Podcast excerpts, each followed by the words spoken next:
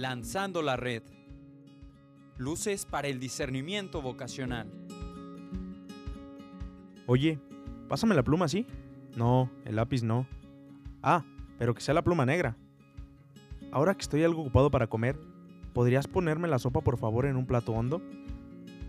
Si gustas más tarde llego a tu casa en bicicleta. En camión por lo pronto no. Estas elecciones cotidianas, como otras tantas que hacemos, identificamos que son fruto de un discernimiento que ha llegado a ser natural y se dan, por lo mismo, espontáneamente. Si discernir significa distinguir y separar una cosa de otra, tenemos que admitir que hay una razón de fondo, hasta inconsciente, que define lo que discernimos y elegimos. A esta razón o motivo que orienta, ilumina y guía el discernimiento, lo llamaremos criterio.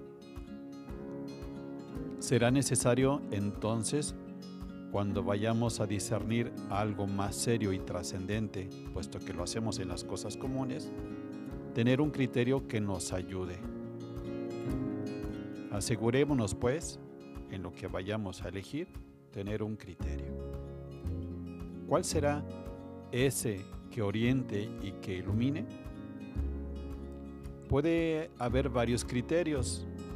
Por ejemplo, en la elección de una cosa a comprar, puede ser calidad y precio. En la elección de una ropa, talla, tela, color, etc. Pero me gustaría resaltar esencialmente el que responde profundamente al desarrollo y dignidad de cada persona. Eso que en el fondo nos empuja con toda la profundidad en la elección.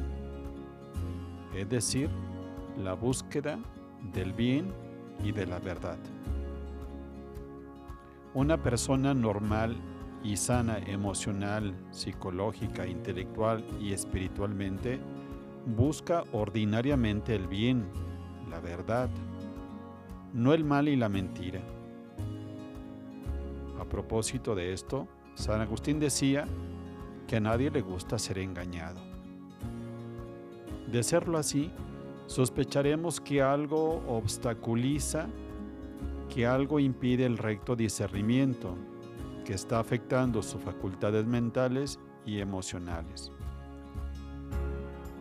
ordinariamente te has preguntado qué es lo que te mueve en tus decisiones? ¿Cuáles criterios te guían, te acompañan? ¿Es la costumbre? ¿La inercia? ¿Son tus emociones? ¿O es el bien y la verdad? Seminario Diocesano de Guadalajara. Ven y sígueme.